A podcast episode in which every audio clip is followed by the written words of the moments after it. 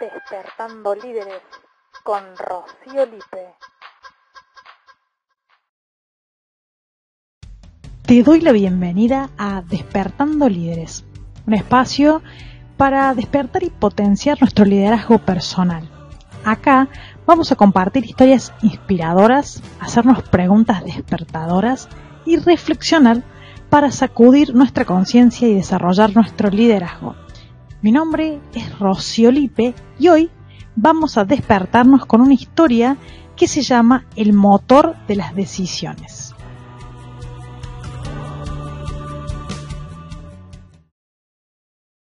Esta historia de hoy, eh, el protagonista de esta historia es Darío. Y Darío es un empleado administrativo de una mueblería muy, muy reconocida, muy conocida en la ciudad. Darío cobraba muy bien por su antigüedad y porque tenía mucha confianza con, el dueño. Hacía horarios de corrido y este horario de corrido le permitía aprovechar la tarde, ir al gym, estudiar, descansar si se lo proponía. Tenía todas las comodidades. Se aproximaba noviembre y con ello la planificación de las vacaciones de todo el personal. Entonces Carlos, el dueño de la empresa, le dice a Darío el viernes, a más tardar, eh, que, que por favor pusiera en su agenda una reunión para que entre ambos empezaran a definir el tema de las vacaciones. Entonces llega este viernes 15 y 45 a 15 minutos antes de que terminara su jornada laboral Darío y Carlos interrumpe eh, en la oficina pidiendo disculpas porque el día había sido un infierno y no había podido eh, cumplir con esa reunión que habían programado para la mañana. Entonces, acto seguido, eh, Carlos le dice a Darío, igual nos quedamos una horita más y lo resolvemos, Dari, como diciendo tranqui, porque la semana que viene tengo un viaje que no puedo postergar. Bueno, la reunión no solo que duró más de una hora, sino que Darío se llevó la ingrata sorpresa de que ese año le daban la prioridad al equipo de ventas con las fechas y que los administrativos se tomaban las vacaciones en marzo recién. Sumado esto, eh, le pidió que durante enero y febrero, el jefe le pide que durante enero y febrero cubra él puestos de venta por la confianza que le tenía. O sea que Darío tenía que trabajar en ventas.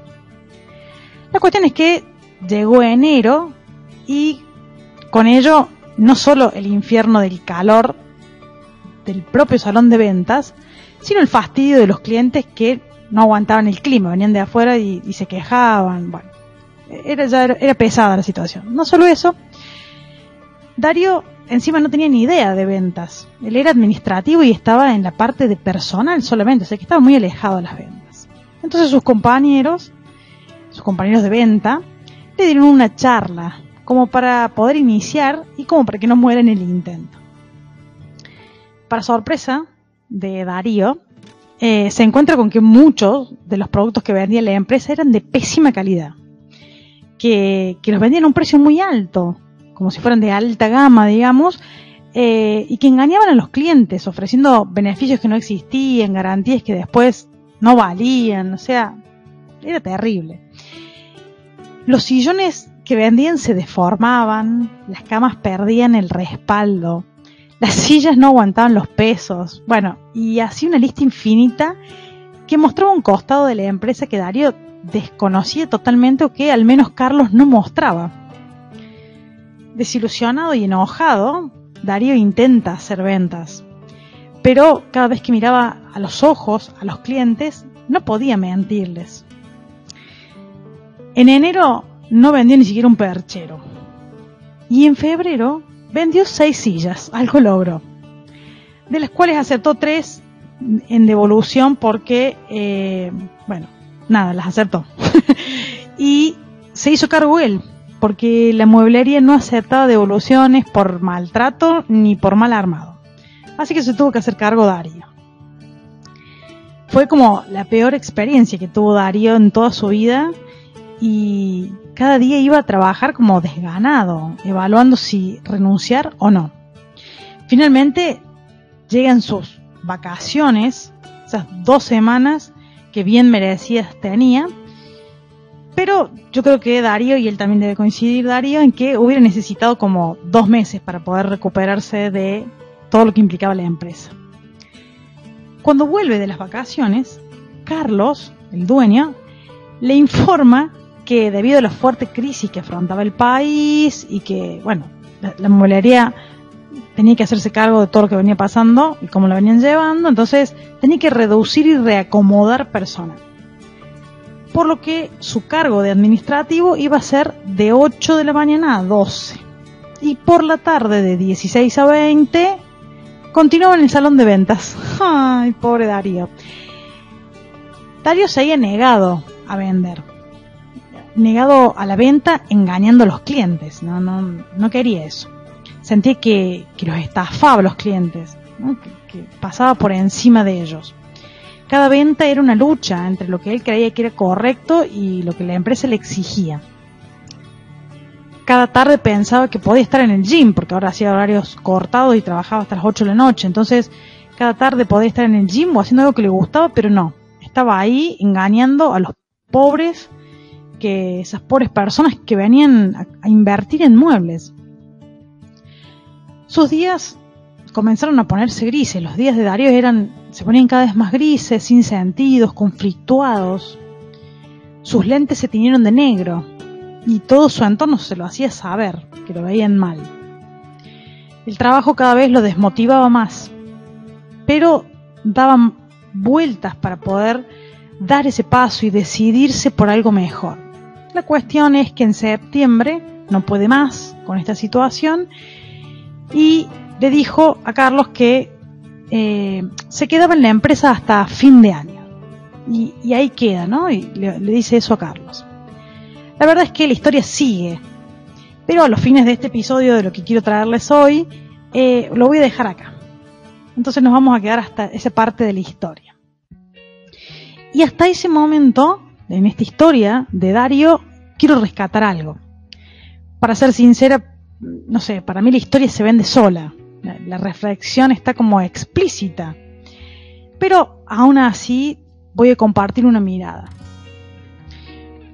De mi parte, yo estuve en la situación de, de Darío y si vos eh, que estás escuchando el podcast, te pasó esto que le pasó a Darío, o te está pasando, o te pasó antes, eh, aplica igual, creo que quizás vayas a coincidir conmigo en que cuando te pasan esas situaciones, los días son eternos, eternos, se te pasan más. Cuando estamos en el lugar equivocado y haciendo cosas que no queremos, son eternos los días. Y esto puede aplicar para situaciones, lugares, personas. a veces tenemos como motivos mayores, ¿no? Lo hacemos por una fuerza mayor. Y eso es lo que nos sostiene, nos mantiene en pie. Pero la verdad es que en el camino corremos riesgos. ¿Y riesgos de qué? Riesgos de perder la dignidad, la autenticidad y la confianza en nosotros mismos. En ese ir por, por un camino que, que no nos guste y que va en contra de nosotros le ponemos matices grises a nuestras conversaciones internas, ¿no? Nos, opacamos y quedamos atrapados en la no posibilidad, no, no vemos otras opciones y cada vez menos, cada vez más reducido. Nos resignamos, estamos resignados a seguir aguantando el peso que, que no merecemos, que sabemos que no merecemos y que tampoco queremos. Y pagamos un precio altísimo por eso, un precio que a veces ni siquiera lo imaginamos creo que por momentos no dimensionamos claramente que, estamos eligiendo un camino sin salida y que necesitamos crear una realidad diferente. Una realidad donde podamos ser protagonistas y, y, con convicción, bien parados con seguridad y con otra vibra. Bien, creo que eso es lo que quiero rescatar por ahora de esta historia y como soy muy, muy fanática de hacer preguntas, me gusta, eh, y porque también me encanta despertar líderes y potenciarlos. Y esta historia de Darío, que nos puede haber pasado a cualquiera, como te decía recién, me pasó a mí también, eh, le pasa a cualquiera, le pasa porque somos humanos, nos pasa a cualquiera de los líderes por este mismo hecho de ser humanos. Entonces, por esto es que quiero regalarte las próximas preguntas despertadoras, porque si estás en la misma situación, podés aprovecharlas para trabajar personalmente y si no te está pasando y conoces a alguien a quien querés ayudarse, lo podés compartir. Entonces, vamos con las preguntas despertadoras. La primera pregunta que me surge, se me despierta con esta historia, es que, referida a tu propia vida, es en qué ámbito de tu vida necesitas decir basta, como lo hizo Darío, y actuar con más convicción, con más fuerza, con más seguridad. La segunda, que si tenés algo para anotar cuando lo estás escuchando, anótalo porque anotarlas es súper poderoso. ¿Qué cosas dice tu cabeza y que te están frenando a actuar según tus criterios de lo que es correcto? O sea, vos sabes qué es que hacer lo correcto es este camino y estás tomando otro camino. Pero por alguna razón tu cabecita te está frenando. Anota todas esas cosas que te dice tu cabecita que te frenan. Y la tercera es, ¿qué necesitas para ponerle un plazo y dar vuelta de página? O sea, a la situación que estás viviendo ahora es poder declararle un basta, voy a dar vuelta a la página y le pongo fecha, porque cuando le pones fecha a ese compromiso de dar vuelta a la página, le cambia el sentido. Y como que yo te invitaría a que no te mientas, que no respondas soluciones mágicas, porque eso ocurre en las pelis. En el mundo real, soluciones reales, soluciones que te involucres, que vos puedas involucrarte en esa situación y que te comprometas a cambiar esa realidad que no querés más. Bueno, eh, de este modo vamos a ir dándole un cierre a este quinto episodio Espero que estas preguntas suenen y resuenen hasta que te despiertes y vayas a buscar las respuestas que necesitas. Si te gustó el podcast, suscríbete para no perderte ningún episodio. Compartilo con aquellos que quieras, con aquellas personas que quieras verlas mejor. Compartirles este episodio o todo el podcast. Y recuerda que este episodio no solo está en Spotify, está en todas las plataformas de podcast y también está en YouTube, así que nadie se lo puede perder. Bien, te doy muchísimas gracias por acompañarme hasta el final de este episodio y deseo una semana despertadora. Nos escuchamos la próxima.